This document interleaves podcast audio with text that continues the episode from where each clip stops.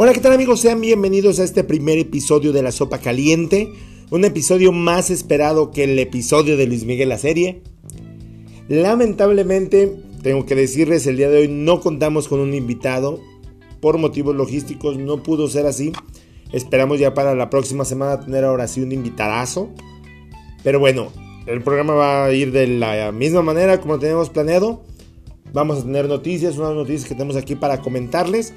Vamos a tener lo que está tren en las redes sociales y vamos a tener la recomendación. Claro que sí. Hoy también pues, no va a haber entrevista, ¿verdad? A quien entrevistamos. Sin embargo, sin embargo, vamos a tratar de llenar el hueco con algo. Así es que esto es el primer episodio de La Sopa Caliente. Yo soy José Luis Alamillo y de esta manera, ¡comenzamos!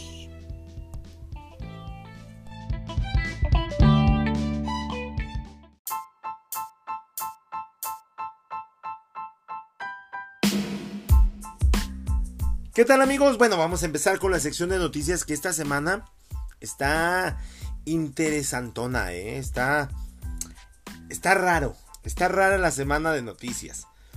Así que vamos a empezar por la primera, que es este, que con lo que empezamos el domingo, que es que Andrea Mesa Carmona, que ustedes la conocen ahorita nada más como Andrea Mesa, se convirtió en la tercera Miss Universo mexicana, junto con Lupita Jones y con Jimena Navarrete. ¿Sale? Esta chica es de Chihuahua y nació el 13 de agosto del 94, cuando mis gloriosas chivas rayadas eran un buen equipo. No manches, tiene 26 años. Aquí el, asunto ya está, y es nota, o la metemos aquí en el programa, no tanto porque haya ganado el Miss Universo, sino porque la gente se dividió, ¿eh? Se dividió en tres. A los que no les importó que hubiera ganado, a los que les importó y se emocionaron por ello, y a los que dijeron que esto era este era como exhibir a las mujeres como en antaño como en una no sé este, como una vitrina ah, véanme estoy bonita nada más y no, amigos, ¿eh? La verdad es que Miss Universo, al menos según los misiólogos, que son los estos que se a estudiar las mises, ha cambiado en los últimos años, ¿eh? Andrea Mesa, por ejemplo, es, es ingeniera informática, hasta donde tengo entendido. ¿Mm? Entonces, como que ya le están dando otro enfoque. Me di cuenta que, algunas llevaban protestas. Eh, y luego salió la de Argentina homenajeando a Maradona. Como que ha cambiado mucho los, los, concursos de belleza de cuando los dirigía el agente naranja Donald Trump. Ahorita que, que ya lo están haciendo por otra empresa, supongo. Entonces, es importante ver, ver, ver este fenómeno. ¿Ustedes creen, ustedes creen que los certámenes de belleza van a desaparecer en un futuro? ¿O se van, van a evolucionar no nada más a la belleza física, sino a la intelectual? ¿O van a llevarnos a contemplar otros estándares de belleza? Porque esa es otra cosa, ¿eh? Que estaban manejando mucho la gente el hecho de decir que el cuerpo de Andrea Mesa o de alguna de las otras concursantes no se adecua al rango de belleza que tiene el mundo en total, ¿eh? en su conjunto. Bueno, porque en gusto se rompen géneros. Hay quienes les gustan las mujeres gorditas, altas, chaparritas, flaquitas. Tenemos muchos gustos y como que estandarizar el poner el estándar de belleza, perdón, de esta manera y que ella es la más bonita y de ahí para el otro lado ya son menos bonitas, mm, yo creo que eso es el enfoque que hay que cambiar. Pero de ahí en más estamos orgullosos por Andrea Mesa, qué bueno que ganó una gloria más para el país, ahorita que nos hace mucha falta. Y bueno, eso eso está muy muy muy bueno. ¿Sale? Siguiente noticia.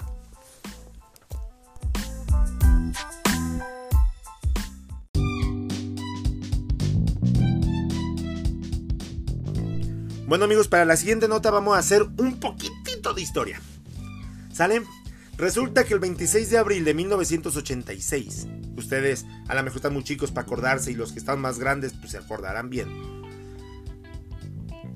En la central nuclear Vladimir Lenin, ubicada al norte de Ucrania, que era de la Unión Soviética en aquel entonces, y a 3 kilómetros de Pripyat, aconteció el accidente nuclear más famoso hasta Fukushima. ¿Sale? Resulta que el reactor número 4 explotó, dejando al descubierto el núcleo del reactor, lo cual trajo problemas a gran parte del mundo.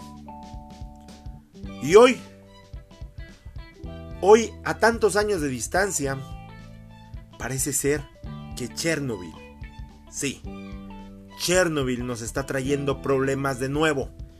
Y aquí es donde todos gritamos, no, no de nuevo, por favor, no. Detectaron una aparente reacción nuclear en Chernobyl. Y a través de un sensor que realiza el control de las emisiones de neutrones que salen del fondo de los escombros que hay en la planta de energía nuclear de Chernobyl, se descubrió en los últimos días que desde hace 5 años ha habido un incremento gradual de actividad. ¿Cómo ven? Esto despertó los focos de todos los científicos que no quieren arriesgarse, por lo que no descartan que hay una, una fusión, perdón, una fisión nuclear descontrolada en un futuro. Por lo menos hasta que haya claridad de lo que sucede en ese lugar donde ocurrió un accidente en 1986. De acuerdo con los expertos, el lugar en el que está el material de descomposición debajo de los escombros, además de las pesadas losas de concreto, están haciendo más difícil que podamos arreglar este relajito. Al parecer resulta que el sarcófago que pusieron para que eh, las emisiones nucleares no salgan está incrementando el problema. ¿eh? Al respecto, la revista Science publicó que el Departamento de Problemas de Seguridad en las Plantas Nucleares de Kiev, Ucrania, aseguró que es necesario determinar si el aumento que se ha determinado en, los neutrones presagia un desastre inevitable. O si es por el contrario, solo una tormenta en la taza de té nuclear. Hace más de 30 años fue este accidente denominado como el más notorio de la historia. El reactor de la unidad 4 en el complejo de Chernobyl en un momento sufrió un colapso devastador. Luego de la caída inesperada de energía en la prueba de seguridad. Por otro lado, también el The Chernobyl Spirit Company informó que el 6 de mayo la Fiscalía de Kiev incautó 1.500 botellas de vodka por ser producido con manzanas cultivadas en las inmediaciones de Chernobyl, cosa que está prohibida. No se puede cosechar nada en Chernobyl e incautaron 1.500 botellas de vodka. Según explicó la compañía a través de un comunicado, el lote sería enviado a Reino Unido. Se propició en el marco de una investigación adelantada del Servicio de Seguridad de Ucrania. En pocas palabras, amigos, para sumarle el factor nuclear a este apocalipsis que estamos viviendo ahora con pandemia, sumémosle que posiblemente, a lo mejor, está pasando una fisión nuclear en Chernobyl. Así es que, si no te mata el virus, pues te va a matar la radiación. No, no se crean amigos, todavía apenas estamos en un posible. Vamos a, van a investigar, digo, vamos, yo no. Van a investigar. A ver qué, qué onda con esto porque es, es increíble que, un accidente que pasó hace más de, de 30 años nos siga trayendo problemas ahorita. ¿Mm? Es 2021. Y, y da miedo. Da miedo, da miedo, claro que da miedo. Más que nada porque, pues algunos de nosotros, al menos yo, yo tenía... No, yo todavía no nacía. No, no sabemos el alcance de, de esto. No sabemos qué pasa, qué, puede pasar, cuáles son las consecuencias. Lo más cercano que tenemos es lo que pasó en Fukushima, dado al, al sismo en Japón. ¿Sale? Y pues lo que sabemos es que Japón tiene ahí unos contenedores con toda el agua radiactiva que hubo. Sin embargo, pues no tenemos algo al respecto. Entonces, hay que seguir esta nota, ¿eh? Hay que seguir esta nota a ver qué pasa. Qué miedo. Siguiente nota, por favor, sáqueme de aquí.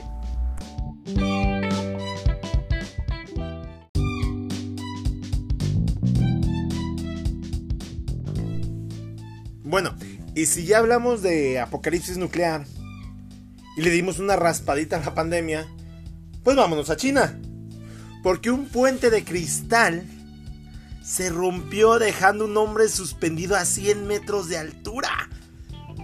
La terrorífica escena tuvo lugar en la ciudad china de Longjing debido a las fuertes rachas de viento. Si los ubican, ¿no? Estos, estos puentes transparentes. Este, que caminar sobre ellos supone todo un reto para todas esas personas que sufrimos de vértigo. Y es esa sensación de cosquilleo que miras para abajo y parece que estás flotando. Y esto contrasta con la seguridad en unas estructuras construidas que según esto son, están hechas para que no se quiebren. Bueno, China ya lleva años que, ha puesto de moda esto de construir puentes de cristal. Así para que puedas admirar bien todo el paisaje. Y si ustedes se meten ahí a YouTube y pones puente de cristal en China, ahorita van a salir todas las noticias de que se rompió. Pero, pues hay videos muy padres que se graban desde ahí arriba. Estas atracciones, pues, traen mucho turismo. Y las más conocidas, pues, están en China, en la montaña Piyan, en la ciudad de Longjing. Estos nombrecitos, como que, ¿por qué? ¿Por qué producción? Pero bueno. Ahí, el pasado fin de semana, o sea, ya va a ser una semana de esto se vivió una terrorífica escena que demostró que por muy gordos que estén estos puentes, este, por más bien reforzados que los hagan, pues parece ser que son muy vulnerables a los fenómenos naturales imprevistos. ¿Ok? Las rachas de viento huracanado de unos 150 kilómetros por hora acecharon la zona turística y arrancaron los paneles de vidrio de sus encajes, o sea, de donde están agarrados. Entonces, en ese momento iba un, tipo cruzando por ahí. Mm. Iba así, chido, tomando su video, tomándose selfies, mandándolas al grupo, subiéndolas a Instagram. Mm. Pero vio cómo, su paso fue interrumpido porque se rompió, bueno, se zafó este vidrio y tuvo que aferrarse al pasamanos y de esperar por la ayuda.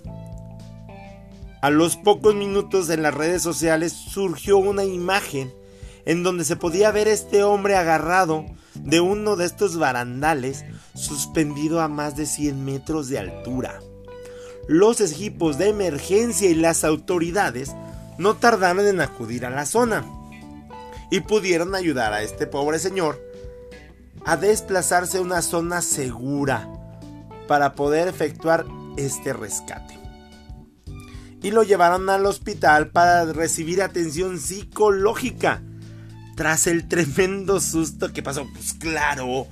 Oye, imagínate, vas bien campante en tus vacaciones te fuiste a Longjing, a China. Dijiste, bueno, vamos a tomarnos una bonita foto. Ya estuve encerrado muchos meses, ya, ya hice cuarentena, ya me vacunaron, no sé, ¿verdad? Y resulta que se cae el piso por donde vas pasando. Pero bueno. Al cabo de unas horas lo dieron de alta.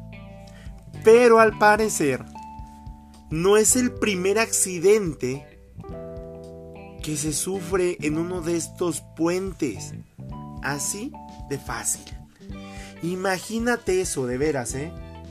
No entiendo por qué no, no se ha hecho nada al respecto.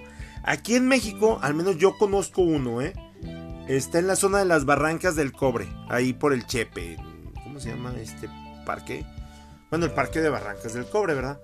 Te bajas del tren Chepe ahí en las Barrancas y hay un, hay un parquecito de aventuras donde, donde te llevan a, a una tirolesa, que te, te de barranca a barranca, y hay un teleférico, y hay un puente, bueno, no es un puente como tal, es como un restaurancito con una salida, así con piso de cristal, entonces hay que tener cuidado. Imagínate, imagínate nada más pasas por eso. ¡Qué miedo! ¡Qué miedo! ¡Sáquenme de aquí! ¡Urgentemente! Siguiente noticia.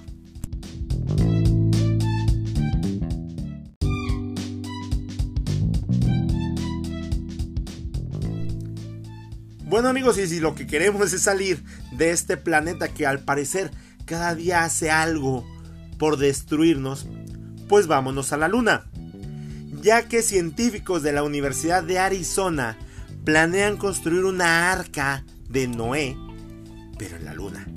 Su plan prevé el envío de 6.7 millones de especies a la Luna en una misión que requerirá 250 cohetes cinco veces más que los ocupados para construir la Estación Espacial Internacional. Esto para preservar la vida en la Tierra enviando estas muestras para allá. Parece ser la, el programa más ambicioso de la Universidad de Tucson en Arizona, quienes presentaron este programa en la conferencia aeroespacial hace unos días. Y se basaron en la bóveda global de semillas de Svelbard, que está ubicada en una isla en Noruega. ¿Sale? Hace algunos años atrás, una fuga de agua causado por el aumento de las temperaturas en la Antártida provocó la pérdida de activos preciosos de la humanidad. Según los investigadores del reciente proyecto, la Luna sería un lugar más seguro para almacenar esta nueva arca de Noé. Concretamente, los científicos planean enviar en el espacio cerca de 50 semillas, esporas, esperma o huevos para cada una de las 6.7 millones de especies de la Tierra.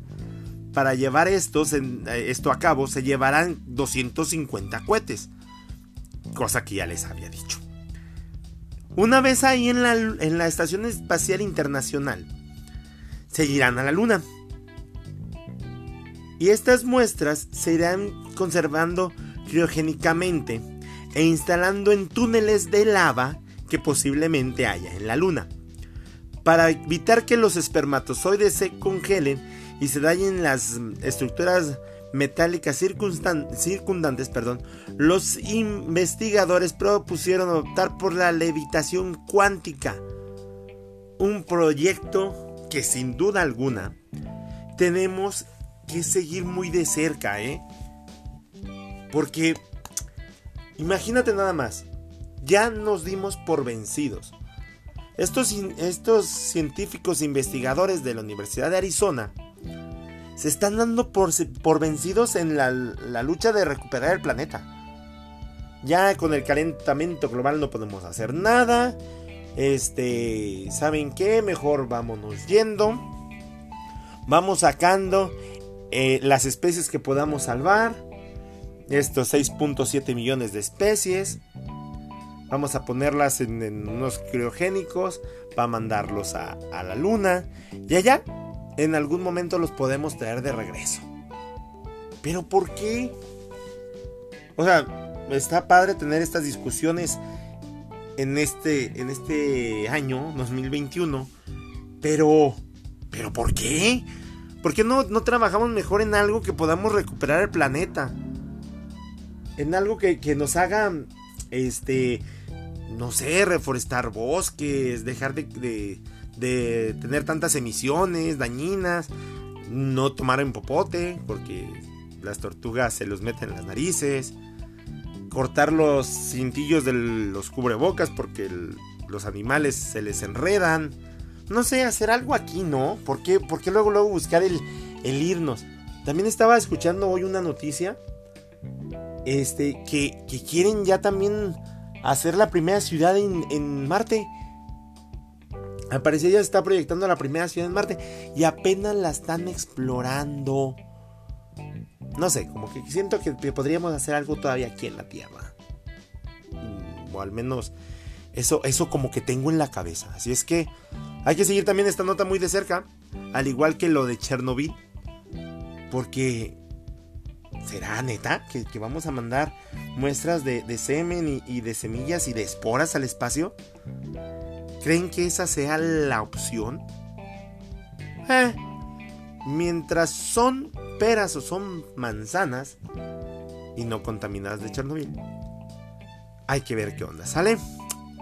Vamos a la siguiente noticia que, que este, está todavía más rara.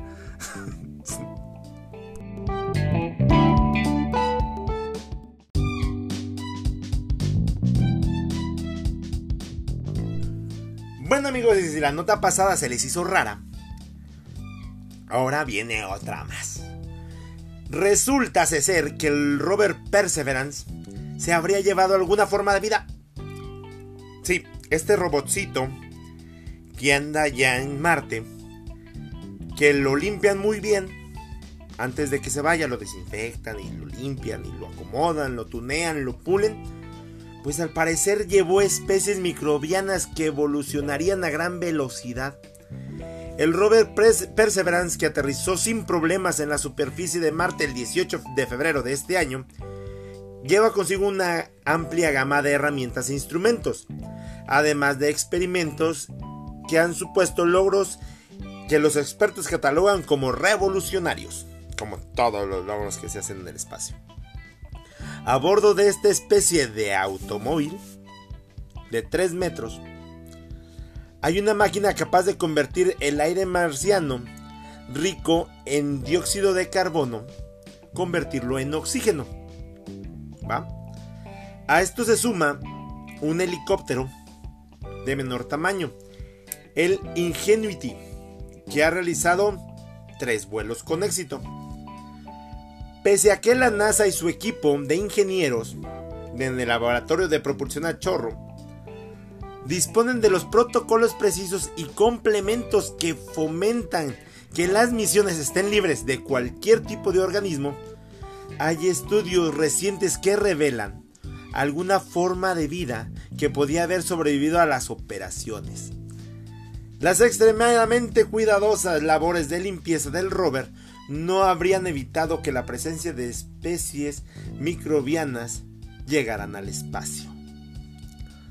Al parecer, es prácticamente imposible llegar al cero biomasa. El experto en genética Christopher Mason ha contado a la BBC que los microbios han estado en la Tierra durante miles de millones de años y están en todas partes se encuentran dentro de nosotros, en nuestros cuerpos y a nuestro alrededor. Algunos pueden colarse incluso en las alas blancas más limpias. Y el experto ha afirmado que en las alas blancas del este, laboratorio de propulsión a chorro tienen muestras de microbios en potencia para ser un gran problema durante misiones espaciales. Según Mason, este chavo, estos mm, microorganismos cuentan con una composición genética con mayor número de genes, los cuales los hacen más resistentes a la radiación y les daría una capacidad de formar biopelículas en las superficies de equipos como el rover. Además de que el especialista sostiene una forma de vida que se encuentra en sus primeras fases puede subir, puede sobrevivir a la decaeción y prosperar en ambientes fríos. En pocas palabras, amigos, no nos dimos cuenta y mandamos a Marte en un robot algunos microbios. De estos que pueden evolucionar rápidamente. Fíjate nomás. O sea que los primeros en llegar a Marte no fuimos los humanos, fueron los microbios. El gran problema es, amigos, el ver cómo van a evolucionar estas especies allá. Porque los ambientes son muy diferentes a los de aquí de la Tierra. En primer lugar, pues tenemos menor oxígeno. La gravedad es diferente. Y no sabemos qué tanto pueda propiciar o pueda dañar a estos microbios. En un dado caso. También lo, que sería interesante investigar es ver si los mandamos a propósito o de veras fue un accidente. Que yo, yo supongo, supongo que si fue por accidente la NASA va a decir, no, no, miren, es que los mandamos porque queríamos mandarlos y hacer experimentos de cómo funcionan los microbios. Estoy seguro de que van a decir que fue premeditado esto. Así es que, una nota más a seguir. Vamos a ver si estos microbios llegaron a Marte. Y si llegaron a Marte, ¿cómo te aman? No, perdón. No, si llegaron a Marte, si evolucionan. Vamos a ver, en una de esas creamos vida en Marte y no nos dimos cuenta. ¿Sale? La... Ah, no. Cosa importante. Todas estas notas que, dimos, el del este, el Universo, la fisión nuclear, que se cayó el puente de cristal, que se planea mandar las muestras al espacio, y esta de los posibles microbios que, que llegaron a Marte, van a estar como links aparte en, en el Twitter y en el Instagram y en el Facebook del programa, ¿ok?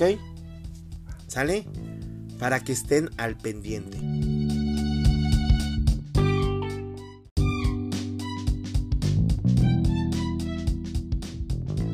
Bueno, es momento justo para recordarles nuestras redes sociales. En Twitter nos encuentran como arroba sopa caliente. Y en Instagram nos encuentran como la sopa caliente podcast. En Facebook la sopa caliente.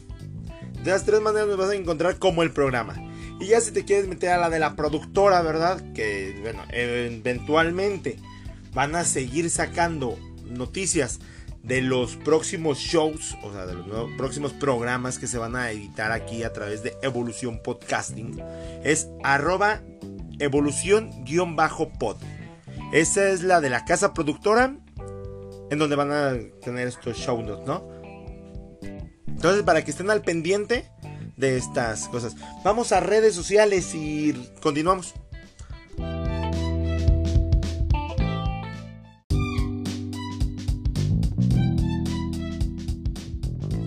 Bueno, llegó el turno de las redes sociales.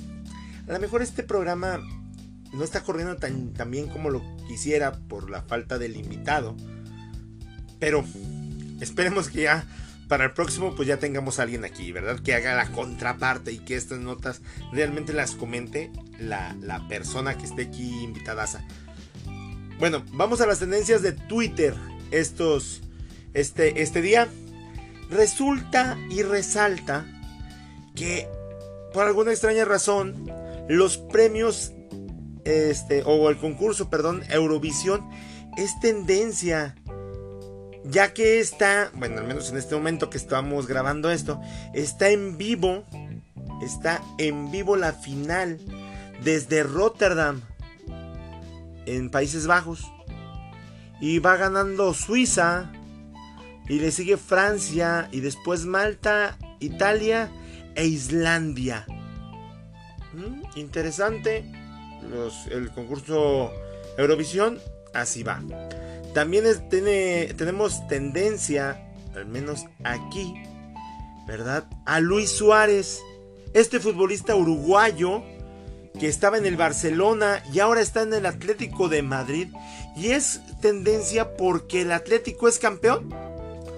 Así parece ser que el Barcelona le dio un bonito regalo a el Atlético de Madrid. Y dice, eh, dicen algunos tweets, nadie ha ganado más ligas que Luis Suárez desde su llegada en el 2014. Luis Suárez tiene cinco copas. Barcelona como, como este, equipo tiene cuatro. Real Madrid tiene dos. Y el Atlético de Madrid una. Lo marcan como el jugador de la época. Esa es otra tendencia que está aquí. Y tenemos más tendencias.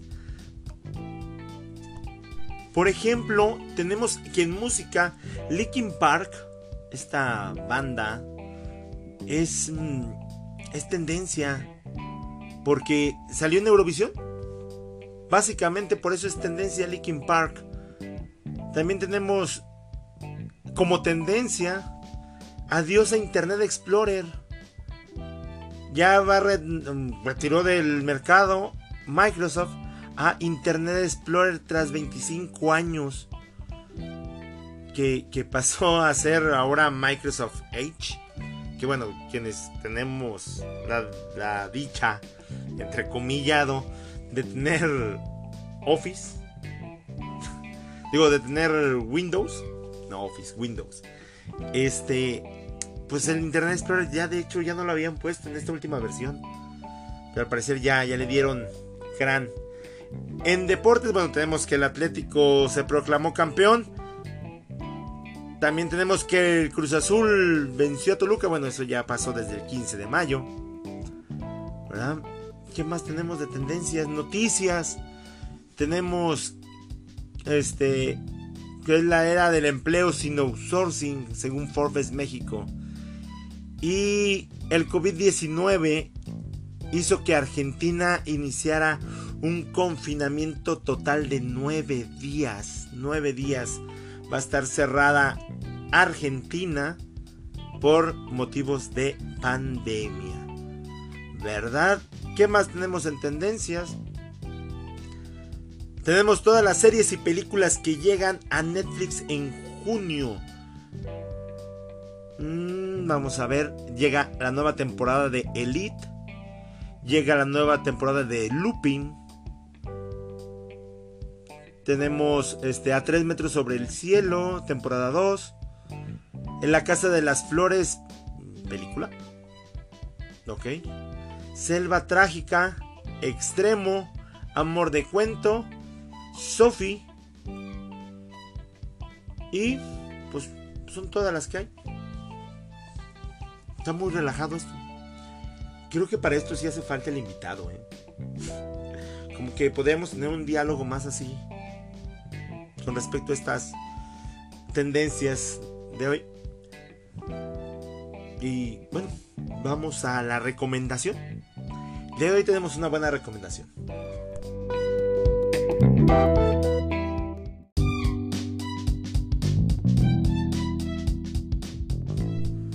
Bueno, y en las recomendaciones del día de hoy, ya para cerrar el programa, este primer episodio de la sopa caliente, les traigo una película. Les quiero recomendar una película que se acaba de estrenar en Netflix. Que es muy buena. Muy, muy buena. Y se llama El ejército de los muertos. ¿Ok? Es de temática zombie, ¿sale? Ok, la temática zombie está muy explotada. Ya vimos Resident Evil, vimos Guerra Mundial Zombie, vimos este. ¿Cómo se llama? El despertar de los muertos. Hemos visto varias películas con, temática zombie. Pero como siempre nos, nos mostraban a los zombies de una manera medio salvajona. A lo mejor las que lo mostraron mejor o más evolucionados como tal pueden ser las de las de Resident las últimas, que ya eran un churrazo. Este, o la de Guerra Mundial Zombie que ya eran más rápidos y este rollo. Pero, pero acá te muestran otra, otra idea de, de los zombies, ¿eh? Está protagonizada por Dave Bautista, quienes ubican este, la WWE, pues lo ubican como luchador de la WWE, Batista. O si eres fan del universo cinematográfico de Marvel, el MCU, lo conoces como Drax. ¿Sale? Este, este personaje es un soldado. Ya hasta ahí les voy a dejar para no spoilerearles nada. También está Ana de la Reguera, la cual hace un papel bueno, la verdad. Y bueno, les dejo lo, que se ve en el, trailer, en el porque no les voy a spoilerear nada. Eh, los zombies los tienen confinados en Las Vegas. ¿Sale? Ahí guardaron a todos los zombies en Las Vegas. Y ahí se, ahí se relata toda la historia. Véanla, dura dos horas. Dos horas y cachito. Palomera, sí. Hay algo muy importante. Muy importante. Si ustedes tienen niños menores de 12. De 12 años, 13 años. Creo que es PG 13. Este. No, no, no la vean con ellos. Porque si está mm, un poco... ¿Ubican Deadpool? Pues así, más o menos. ¿Sale?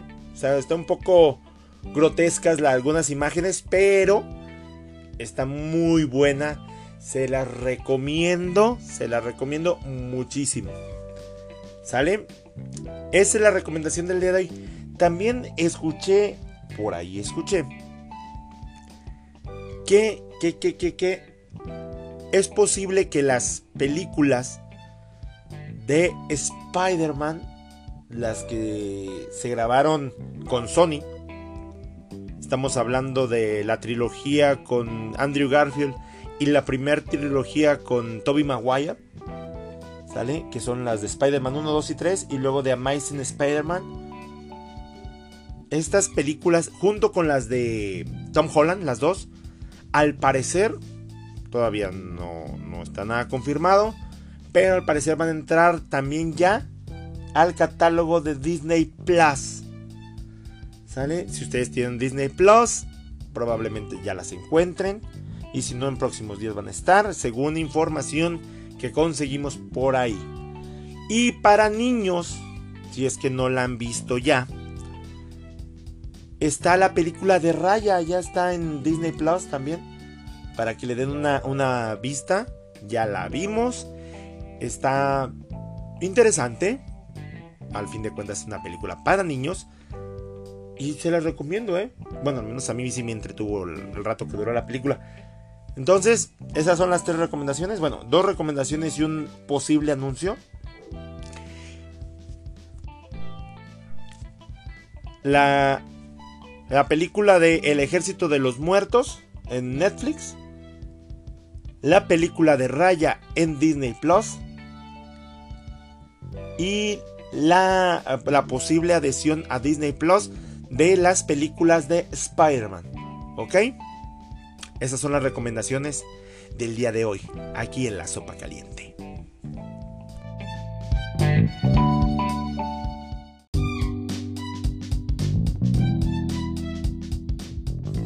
Bien amigos, y de esta manera estamos llegando al final del primer episodio de La Sopa Caliente. Les recuerdo que estamos grabando no en vivo desde la ciudad de Aguascalientes, México. También les recuerdo nuestras redes sociales, nos encuentran en Twitter como arroba sopa pod, en Instagram como La Sopa Caliente Podcast y en Facebook como La Sopa Caliente. También pueden seguir a nuestra casa productora, la cual va a traer nuevos proyectos. El que se viene en puerta es uno de terapia angelical, muy padre, con una angelóloga, ya estuvieron en pláticas con ella y al parecer también va a venir aquí de invitar al programa en un capítulo de estos. Entonces, para que estén al pendiente, ¿sale? La cuenta de Evolución Podcasting es arroba evolución-pod. Evolución-pod. Ahí pueden seguir y ver los show notes de este programa, ver los preparativos para los otros programas y esperemos que todo salga muy bien. ¿Ok? Yo soy José Alamillo. Me encuentran en redes sociales como arroba luis-nismo, luis con Z y nismo con doble S, arroba luis-nismo en Twitter y en Instagram. ¿Ok? Muchísimas gracias a Anchor que nos da la oportunidad de subirnos a Spotify, a Google Podcast, a Pocket Cast, a Radio Public, en varias, varias aplicaciones ya en las que nos pueden escuchar. Muchísimas gracias. Y esto, esto fue todo por hoy aquí en la Sopa Caliente. Esperamos ya para la próxima semana tener el placer de tener aquí a un invitado de clase de primera clase, no, no de clase mundial. No sé. ¿Qué tanto alcance tendrá él, eh? ¿Mm? Hay que checar eso. Muchísimas gracias. Yo soy José Alamillo y esto fue La Sopa Caliente.